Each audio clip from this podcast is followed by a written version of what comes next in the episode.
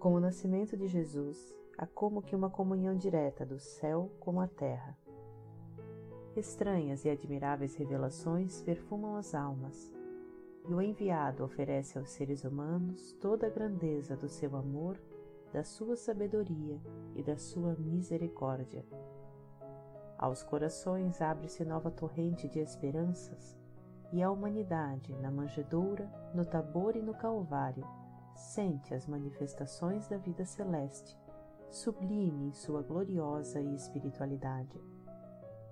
Com o tesouro dos seus exemplos e das suas palavras, deixa o Mestre entre os homens a sua boa nova.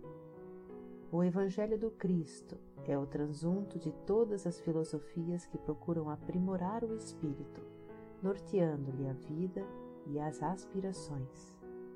Jesus foi a manifestação do amor de Deus, a personificação de sua bondade infinita.